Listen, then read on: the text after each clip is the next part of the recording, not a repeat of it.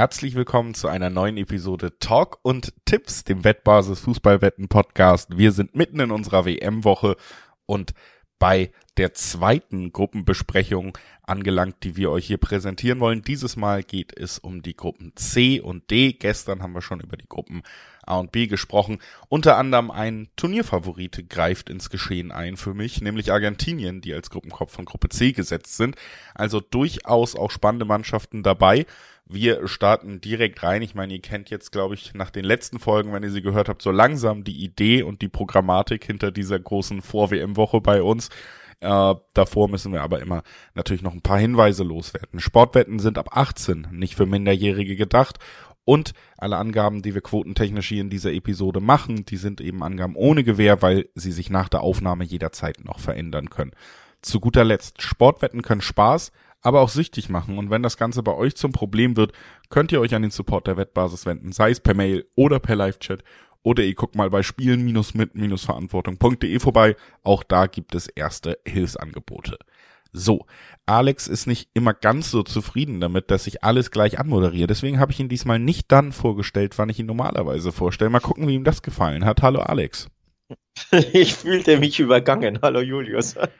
Auch nicht so schön. Ähm, nein, nein, nein, ist ja nur Spaß. Alles gut, wunderbar. Ich freue mich auf äh, die nächste ähm, Besprechung der Gruppen C und D. Ähm, bin gespannt, wie wir das so tippen werden. Ähm, ob wir uns da wieder mal einig sind oder mal ausnahmsweise mal nicht einig sind. Mal sehen. Ähm, ja. Du hast ja schon einen Gruppenfavoriten genannt und da muss ich sagen, da sind wir uns direkt, glaube ich, schon einig dann äh, war's das mit unserer Besprechung von Gruppe C und wir gucken direkt auf Gruppe D. Nein, natürlich machen wir diesen Sprung noch nicht. Ich glaube, gestern waren wir uns bei Gruppe B auch nicht hundertprozentig einig, war aber auch eine Gruppe, die insgesamt sehr, sehr dicht beieinander liegt. Da waren wir uns dann schon einig, sind dann nur am Ende vielleicht zu verschiedenen Schlüssen gekommen. Heute wollen wir, wie gesagt, auf die nächsten beiden Gruppen erstmal im Plan gucken. Das ist logischerweise nach Gruppe B. Wer B sagt, muss auch C sagen. Da haben wir im Teilnehmerfeld Argentinien, Saudi-Arabien, Mexiko und Polen als europäischen Vertreter dann auch noch mit drin. Und man muss tatsächlich sagen, dass das für mich hier wirklich eine ziemlich deutliche Gruppe ist, wenn es um den Sieg geht. Denn wir haben hier den großen Namen mit Argentinien. Das ist natürlich erstmal immer äh, schon mal ein guter Punkt, um sich daran zu orientieren. Aber wir haben auch gestern schon bei den Gruppen drüber gesprochen. Nicht jeder große Name spielt gerade unbedingt wie eine der besten fünf Nationalmannschaften. Argentinien tut es schon. Die sind in sehr, sehr guter Form, haben sehr, sehr viele Spiele gewinnen können. Du kannst da sicherlich gleich für uns sogar nochmal die konkreten Zahlen aufrufen. Und dazu muss man eben auch noch sagen, sie sind amtierender Copa America-Sieger. Sie sind amtierender wie nennt man es, Interkontinentalmeister, denn sie haben ja gegen den Europameister Italien das Finalissima gewinnen können und das auch. Und zwar beeindruckend. Ich wollte es gerade sagen, in einem sehr, sehr klaren und deutlichen und auch souveränen Sieg. Ne? Also Argentinien in toller Form. Das heißt, hier stimmt nicht nur der Name, hier stimmt auch die, die Form. Ähm, Argentinien für mich in dieser Gruppe tatsächlich, auch wenn man auf das Teilnehmerfeld blickt, dann wahrscheinlich sogar ziemlich, ja, ohne große Herausforderungen sollte man hier Erster werden. Ähm, Gehe ich mit, für mich auch der ganz große Favorit bei der, oder einer der, der größten Favoriten bei der WM. Es gibt viele so ne, kleinere Favoriten oder Teilnehmer, die sich sehr gute Chancen ausrechnen, vor allem aus Europa, die meiner Meinung nach alle mehr oder minder gleich auf sind von, ähm, vom Stellenwert her, vom Favoritenstatus her. Aber Argentinien ist für mich einer der zwei großen Favoriten, der noch über diese Riege der Europäer hinaus äh, ragt, liegt einfach an der wirklich von dir schon angesprochenen grandiosen Form. Sie sind seit 35 Spielen ungeschlagen, haben 25 davon gewonnen, 10 Remis. Die ne letzte Niederlage gab es beim Copa America Halbfinale gegen Brasilien 2019 bei der vorherigen Copa. Denn die letzte Copa America, die konnte man ja gewinnen, da konnte man ja triumphieren just in Brasilien im Finale gegen Brasilien. Das war ja ähm, der, der große Triumph des Lionel Messi. Endlich hat er sich ja belohnt für die Mühen und seinem Land endlich wieder nach, ich glaube, 25 Jahren oder so einen Titel beschert. Also nicht nur da herausragend ähm, einen, einen tollen Erfolg gefeiert, sondern insgesamt die Form einfach beeindruckend. Nochmal 35 Spiele ungeschlagen. Das sind mehr als drei Jahre ohne Niederlage. Das ist wirklich eine enorm herausragende Statistik. Ähm, und deswegen gehen sie als Form stärkstes Team aller Nationen in diese Weltmeisterschaft. Und natürlich sind sie in dieser Gruppe dann Favorit. Ja. Ich würde auch sagen tatsächlich, dass es eben dann nicht mehr ganz so deutlich ist. Der erste Blick auf diese Gruppe liegt dann irgendwie nahe. Gut, ich meine, wir kommen ja auch immer aus dieser europäischen Sicht. Polen, Lewandowski, Superstar dabei, gar nicht unbedingt vielleicht die schlechteste Nationalmannschaft des Kontinents. Das ist wohl dann der zweite, der weiterkommen sollte. Für mich ist das hier ähm, weniger klar. Also ich sehe tatsächlich diese Mannschaften hinter Argentinien dann auch wirklich in einem harten Kampf um den verbleibenden Platz, den wir dann ja auch in unserer Rechnung irgendwie offen haben, weil Polen wirklich ähm, mir selten gefällt als Nationalmannschaft. Ich erinnere mich immer ungern zurück an deren Auftritte 2018, die ich beruflich relativ nah verfolgt habe. Also die polnische Nationalmannschaft, da war kein gutes Spiel dabei, man ist in der Gruppenphase raus. Der Nations League hat man sich okay geschlagen, ist ja sogar vor Wales ge gelandet, denen wir Außenseiterchancen zurechnen, aber natürlich dann irgendwie auch hinter Niederlande und Belgien, also das Level haben sie nicht. Für mich ist tatsächlich das, das polnische Problem dann eben auch, dass wir hier zwei Mannschaften haben, die man, wo man vielleicht neigt dazu, sie zu unterschätzen, die, die man aber vielleicht gar nicht unbedingt unterschätzen sollte. Für mich ist Mexiko eine klassische Weltmeisterschaftsnation. Also ich glaube, das ist ja eins dieser Länder, die dann auch bei uns immer auf der Karte auftauchen. Und es bestätigt sich auch und sind seit bei, bei den letzten sieben WMs immer ins Achtelfinale eingezogen. Also dass sie da dann auf dieser Bühne gute Leistung zeigen können. Das ist nicht nur ein persönlicher Eindruck, weil die Fans auffällig sind, sondern auch sportlich haben sie es unterstrichen. Und Saudi-Arabien, erster in der Quali-Gruppe vor Japan und Australien geworden. Also da haben sie durchaus was geleistet. Und jetzt kommt natürlich ein Punkt, den man wirklich mal ansprechen muss. Äh, Trainer Erf Renard, der ist ein richtiger K.O.-Spielexperte denn äh, die Afrika Cups hat er gewonnen mit Elfenbeinküste und Sambia und ist da wirklich eine absolute Trainerlegende auf dem afrikanischen Kontinent, alleine durch diese Erfolge und hat natürlich auch gezeigt, wenn er was kann, dann K.O.-Turniere. Also für mich ist das wirklich ein ausgeglichenes Teilnehmerfeld. Ja, die Polen haben wir übrigens auch bei der letzten EM 2021 ähm, enttäuscht. Da wurden sie Gruppenletzter mit nur einem Pünktchen. In einer Gruppe mit, ich meine, Spanien, Schweden und Slowakei war, glaube ich, die letzte Mannschaft. Also da hätte ich ihnen in der Gruppe auch mehr zugetraut. Da hatten sie auch enttäuscht.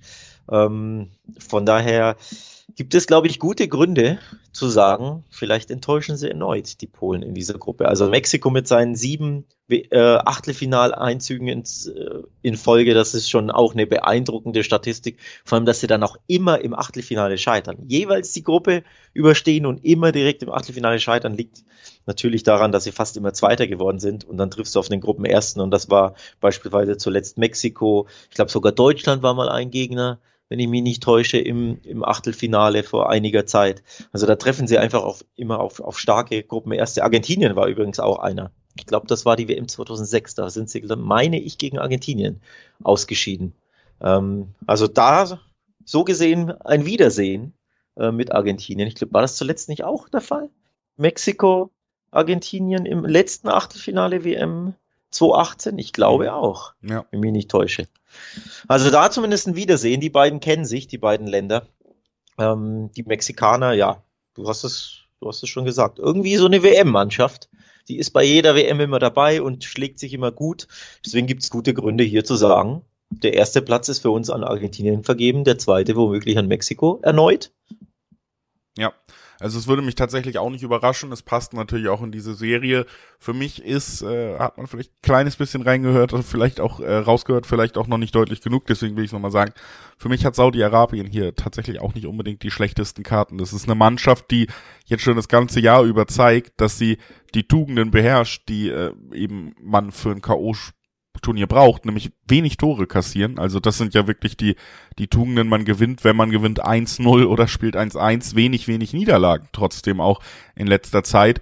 Und das natürlich dann eben kombiniert oder auch äh, vielleicht ja sogar schon eben resultierend daraus, dass man da einen Trainer hat, der genau weiß, was man braucht, um Turniere zu gewinnen. Ich glaube, das ist auch nicht zu unterschätzen.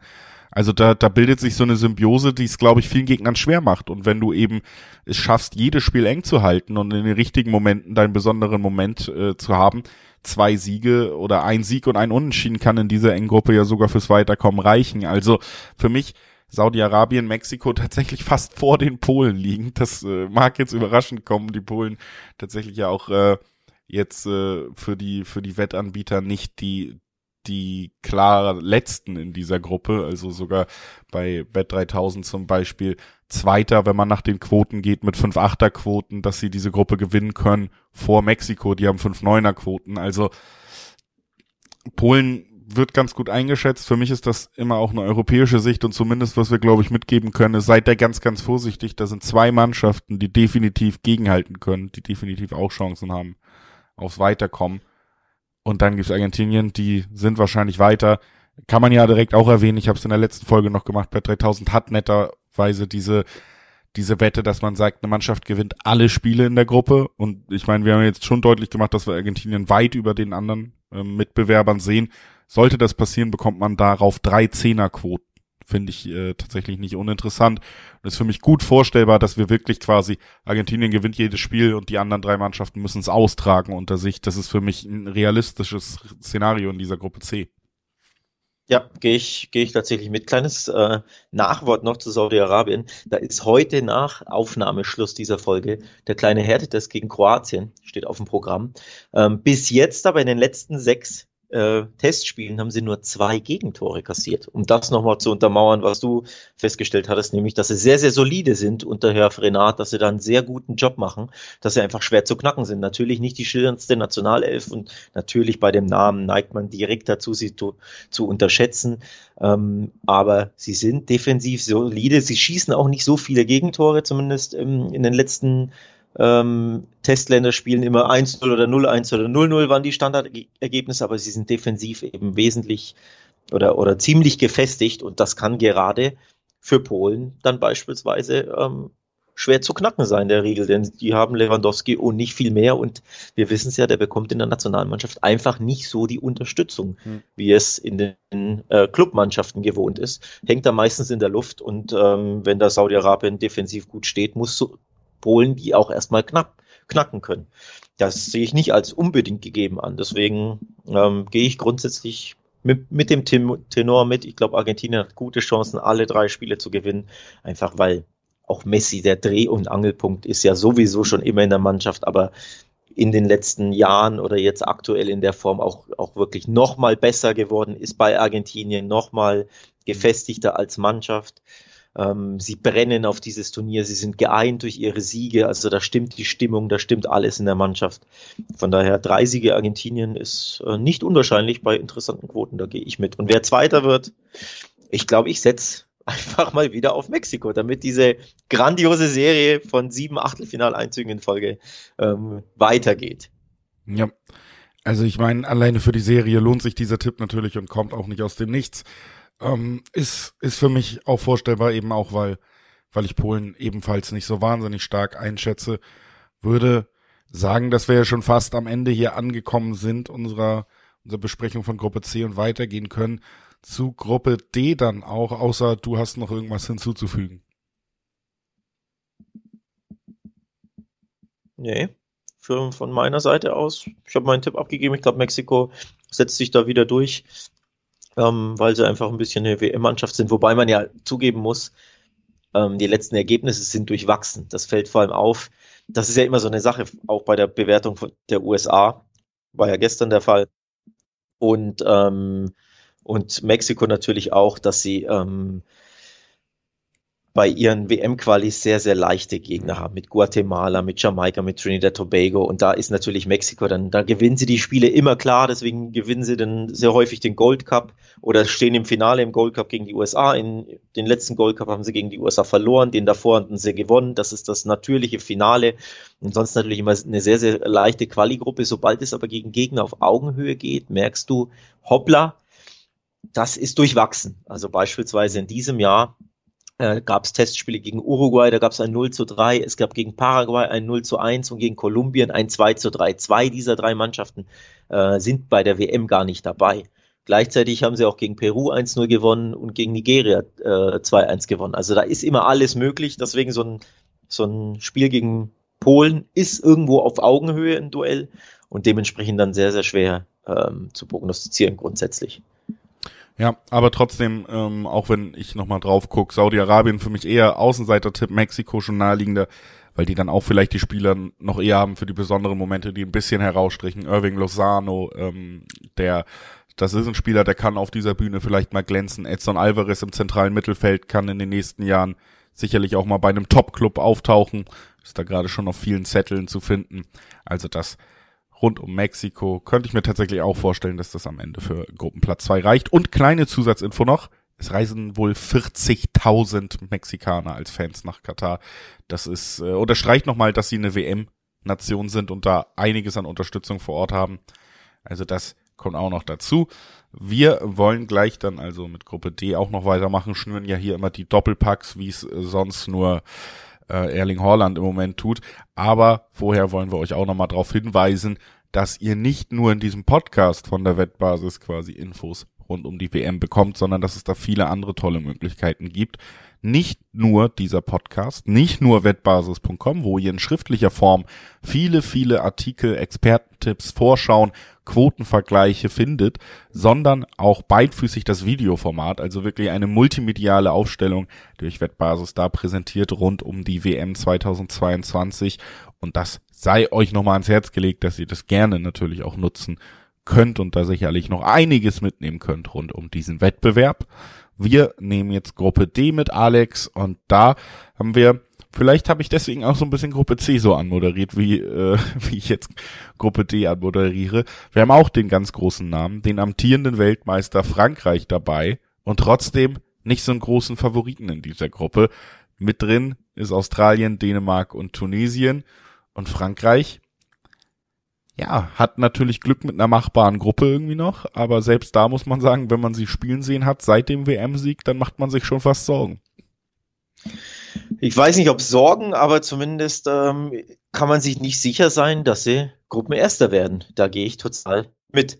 Ähm, denn mit Dänemark hat man ja zuletzt die Klingen gekreuzt in der Nations League und da gab es auf die Mütze für die Franzosen. Ähm, das war ja eine sehr, sehr enttäuschende Nations League. Sie haben zuletzt zweimal enttäuscht bei zwei Turnieren, wenn man die Nations League als Turnier ansehen möchte. Ähm, bei der Nations League eben ähm, und bei der letzten EM auch ziemlich kläglich an der Schweiz gescheitert im Achtelfinale.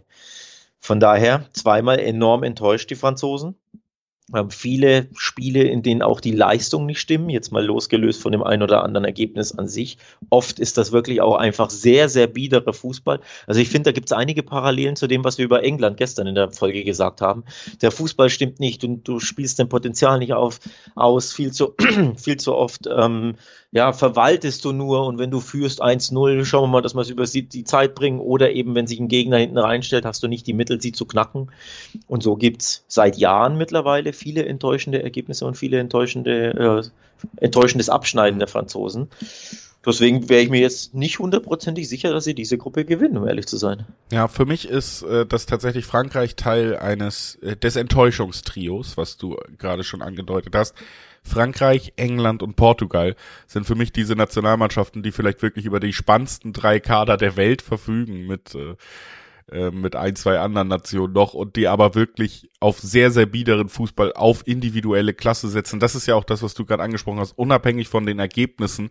Ein 2 zu 0, ein 3 zu 0 Sieg von Frankreich ist meistens nicht mal ein gutes Spiel, sondern wirklich dann ein starkes Spiel von Kilian Mbappé zum Beispiel. Also da muss man dann eben auch sagen, dass man natürlich diese individuelle Klasse immer in die Waagschale werfen kann. Die hat man auch in diesem Jahr definitiv wieder dabei. Aber auch da mache ich mir mhm. tatsächlich ein bisschen Sorgen, wenn wir gerade direkt auf Frankreich erstmal blicken, bevor wir auch auf die anderen Gruppenteilnehmer schauen, weil da schon genau in der Zentrale des Feldes sehr viele wichtige Spieler wegfallen. Kanté und Pogba, beide nicht dabei. Das ist das zentrale Mittelfeld, das sie zu dem, zum Weltmeister gemacht hat. Und natürlich auch ähm, ein wichtiger Mannschaftsteil, wenn du eben vielleicht nicht berauschend den Gegner an die Wand spielst, aber Kontrolle behalten willst, ne? Äh, und dafür sind diese beiden Spieler ja eigentlich die Vorzeigespieler gewesen. Beide werden nicht dabei sein. Und seit gestern Abend wissen wir, Christopher Nkunku wird auch nicht dabei sein. Vielleicht der formstärkste aller Franzosen in diesem Team, der auch eine Zentralposition besetzt. Also man muss schon sagen, es fängt sie natürlich wieder auf. Ähm, ah, Kim Pembe übrigens auch nicht dabei für die Innenverteidigung, auch ein Spieler, den man da durchaus gesetzt ja. gesehen hat. Also es fehlen schon ja. wichtige Spieler. Es fängt sie trotzdem, wenn du die Kader durchliest, auf, dass sie wirklich die goldenste aller goldenen Generationen haben. Der Kader sich immer noch gut liest. Aber für mich gerade Kante und Pogba, diese gesetzten Stabilisatoren, das ist für mich nochmal ein Manko für eine Mannschaft, die gar nicht so viel mehr zu bieten hatte als Stabilität. Ja, ähm, vor allem Stabilität können sie, aber so stabil sind sie ja auch zuletzt nicht. Sie kassieren ja auch sehr, sehr häufig Gegentore dafür, dass sie unter Deschamps ja, ja ein bisschen ähm, berühmt ist jetzt zu viel, aber äh, dass es ihr, ihr Steckenpferd ist, dass es über, über eine solide Defensive dann zu, zu Siegen kommen. Ähm, das war ja zuletzt auch nicht der Fall. Viele, wie gesagt, viele Niederlagen gegen Dänemark zu Hause, etc. etc. Und wenn du dich jetzt mit diesen formstarken Dänen direkt in einer Gruppe duellierst, ähm, wäre ich jetzt nicht überrascht, wenn die Dänen am Ende erneut die Nase vorn haben sollten. Im Endeffekt, du musst ja nicht mal gegen Dänemark verlieren. Du spielst ja einfach nur unentschieden gegen Dänemark, kann ich mir sehr gut vorstellen in dieser Gruppe. Und tust dich halt einfach schwerer ähm, gegen die anderen Gegner und die Dänen schießen ein Türchen mehr gegen Tunesien meinetwegen oder gegen Australien. Zack, bist du punktgleich Gruppenzweiter. Ich, das, das droht den Franzosen absolut. Denn, denn formstark sind die Dänen zuletzt. Auch wenn man natürlich sagen muss, in der Nations League, so gut sie waren, ähm, sind sie ja dann trotzdem nur hinter Kroatien gerutscht und haben ja dann doch ähm, das Final Four verpasst. Das haben ja dann die Kroaten ähm, ja. erreicht. Kroaten mit einem tollen Schlusssprint, auf den wir sicherlich auch nochmal zu sprechen kommen, wenn wir über sie sprechen in ihrer Gruppe. Dänemark hast du die Überleitung schon gemacht und das ist tatsächlich ja die große Frage dieser Gruppe. Ne? Frankreich als amtierender Weltmeister und Dänemark, ist das vielleicht doch der große Gruppenfavorit in der Verfassung, in der wir sie sehen seit der, ja, seit der vergangenen EM. Also über ein, eineinhalb Jahre konservieren sie eine starke Form, einen guten Zusammenhalt im Spiel. Muss ja auch sagen, dass wir über weite Strecken ein Team gesehen haben, über das ich in den letzten Jahren immer gesagt habe, der absolute Schlüsselspieler ist Christian Eriksen. Der hatte jetzt eine schwere Zeit, der musste sich wirklich in den Profifußball zurückkämpfen. Mittlerweile ist er wieder bei Manchester United gesetzt und einer der wenigen Spieler, der da eigentlich jedes Spiel auch gefällt. Also auch das natürlich ein Faktor, der jetzt vielleicht sogar noch on top dazukommen kann für die Dänen, die sich sowieso in einer fantastischen Form befinden und vielleicht ist das auch einfach eine dieser Geschichten, dass so ein Ereignis wie bei der EM rund um Eriksen eine Truppe formen kann, eine Truppe ja tragen kann, äh, was einem danach dann eben auch an Unterstützung widerfahren ist. Wir erinnern uns an das letzte Gruppenspiel in Kopenhagen, da war die Stimmung ja wirklich unfassbar, vielleicht die beste Stimmung der gesamten vergangenen EM. Also es ist für mich eine Mannschaft, die einen unfassbaren Lauf hat und die zusammen Spaß bringt und das sind natürlich die die Handwerks das ist das Handwerkszeug, was man als Nationalmannschaft braucht, ne? Der der große äh, ist genügt Guardiolas taktischen Ansprüchen Part, den können die seltenst oder die kann eigentlich keine Nationalmannschaft erfüllen aufgrund der Zeit, aber eine Mannschaft, die klickt, die funktioniert, die gemeinsam erfolgreich Fußball spielt und in einer tollen Form ist, die, die stellt Dänemark schon und für mich, du hast es gesagt, auch absolut vorstellbar, dass sie gegen Frankreich mindestens einen Punkt holen können. Haben sie ja auch schon in diesem Jahr bewiesen. Und dann haben wir eben noch ja, so ein bisschen jetzt in unserer Rede fast außen vor gelassen, aber natürlich auch nicht komplett zu unterschätzen. Australien und Tunesien in dieser Gruppe, obwohl ich da sagen würde, für mich Tunesien eher die Mannschaft, die ich auf dem Zettel hätte, als Australien, die sich ja schon zur WM gequält haben über vier Quali-Runden, dann Playoffs, dann ein Unentschieden gegen Peru, dann im Elfmeterschießen gegen Peru noch dabei gewesen. Ähm, in diesem Jahr unter anderem gegen Japan und Saudi-Arabien, äh, Saudi-Arabien auch in Freundschaftsspielen Niederlagen einstecken müssen. Australien ist für mich eine Mannschaft, die hat für mich nicht wirklich Außenseiterchancen in dieser Gruppe. Also, äh, die würde ich eher noch Tunesien zugestehen, obwohl man auch insgesamt sagen muss, und da kannst du ja direkt mal anschließen, wie du das siehst. Für mich ist das am Ende eine Gruppe. Frankreich mit vielleicht nicht so tollem Fußball, Dänemark mit sehr ansehnlichem Fußball. Die ersten zwei Plätze sind weg hier eigentlich. Für mich auch. Ähm, deswegen will ich da gar nicht so viel Zeit drauf verschwenden. Australien, für mich super überraschend gegen Peru sich durchgesetzt nach Elfmeterschießen. Durch, ich glaube, als der zweite Torwart da den Hampelmann auf der Linie gab und sich da ähm, äh, ja zum, zum Helden aufschwang, äh, aufschwang äh, gegen Peru. Das war eine Überraschung, aber für eine Überraschung werden sie in der Gruppe, glaube ich, nicht sorgen. Ähm, ich denke eher, Australien wird letzter, Tunesien wird äh, Dritter und dann Platz 1 und 2 machen Dänemark und Frankreich unter sich aus. Also für mich die ersten beiden ähm, Plätze vergeben. Und was ich aber super interessant fand, und ich, ich bleibe dabei, was ich gesagt habe, Dänemark hat hier sehr gute Chancen, die Gruppe als erster zu, zu beenden und sei es nur mit dem Torverhältnis. Aber wenn das der Fall sein sollte, gibt es bei BWin drei 75er Quoten auf Dänemark Gruppensieger. Das finde ich eine super spannende äh, Quote, die auch viel zu hoch ist. Also zum Vergleich Frankreich so 1,38 roundabout und dann Dänemark mit 3,75. Ich sehe die Länder viel näher beieinander. Zuletzt eben Nations League, da war Dänemark vor Frankreich, die enorm enttäuscht haben. Also ich hätte bei beiden äh, Quoten erwartet, die äh, enger zusammen sind. Und so gesehen ist diese 3,75er äh, Quote, die bei äh, Bet365 ähnlich hoch ist übrigens. Ich glaube, auch da gibt es 360, 370. Ähm, das ist eine super Chance. Das ist echt eine lukrative Quote für die formstärkere Mannschaft, nämlich ja. Dänemark. Kann ich mich im Großen und Ganzen nur anschließen. Ähm, interessant vielleicht auch noch hier bei Bet 3000, wenn man die Reihenfolge der Qualifikation tippt. Also, dass Dänemark vor Frankreich landet, Frankreich Zweiter wird, gibt's vier 50er Quoten für dieses Gruppenbild in den oberen beiden Rängen. Und das ist ja eines, was wir uns ganz gut vorstellen können. Das hat man, glaube ich, jetzt schon rausgehört in dieser Gruppenbesprechung. An sich ähm, haben wir jetzt, glaube ich, auch einfach über das Jahr und über die letzten Jahre mehr als genug Eindrücke bekommen, dass nur dieser beeindruckende Kader, den Frankreich stellt, alleine dich nicht zum Favoriten macht. Und äh, ich glaube, das werden sie bei dieser WM auch erfahren müssen. Und dazu kommt ja auch noch der sagenumwobene Weltmeisterfluch. Ne? Entweder du bist gar nicht mehr qualifiziert nach deinem WM-Sieg oder du fliegst in der Vorrunde raus. Letztes Mal musste Deutschland das erfahren. Auch denen ist das ja 2018 passiert. Spanien ist es äh, 2014 passiert. Also es ist halt wirklich ähm, ja diese Vielleicht kann man es wirklich auch halbwegs logisch sogar erklären. Eine Mannschaft, die die Weltmeisterschaft gewinnt, befindet sich auf der Spitze seiner Entwicklung und nach einer Spitze geht es ein wenig bergab. Und das können wir immer wieder beobachten und das konnten wir jetzt auch ganz deutlich bei Frankreich sehen. Deswegen sind sie trotz aller großen Namen für mich hier nicht äh, die dominierende Macht, wie sie es in Gruppe C bei Argentinien dann eben doch gibt. Trotzdem möchte ich für mich ausschließen, dass es das Gruppenaus gibt. Dass es eben zuletzt, du hast es genannt, bei Spanien und bei Deutschland gab. Ähm, nein, der amtierende Weltmeister wird nicht in der Gruppe ausscheiden. Da lege ich mich fest, weil dafür ist die Gruppe einfach zu leicht. Beispielsweise, wenn wenn die Franzosen in der Deutschlandgruppe wären, statt Deutschland, also dass du einfach auf Spanien und Japan zum Beispiel triffst. Das sind für mich einfach wesentlich unbequemere Länder. Da würde ich es mir sehr gut vorstellen können.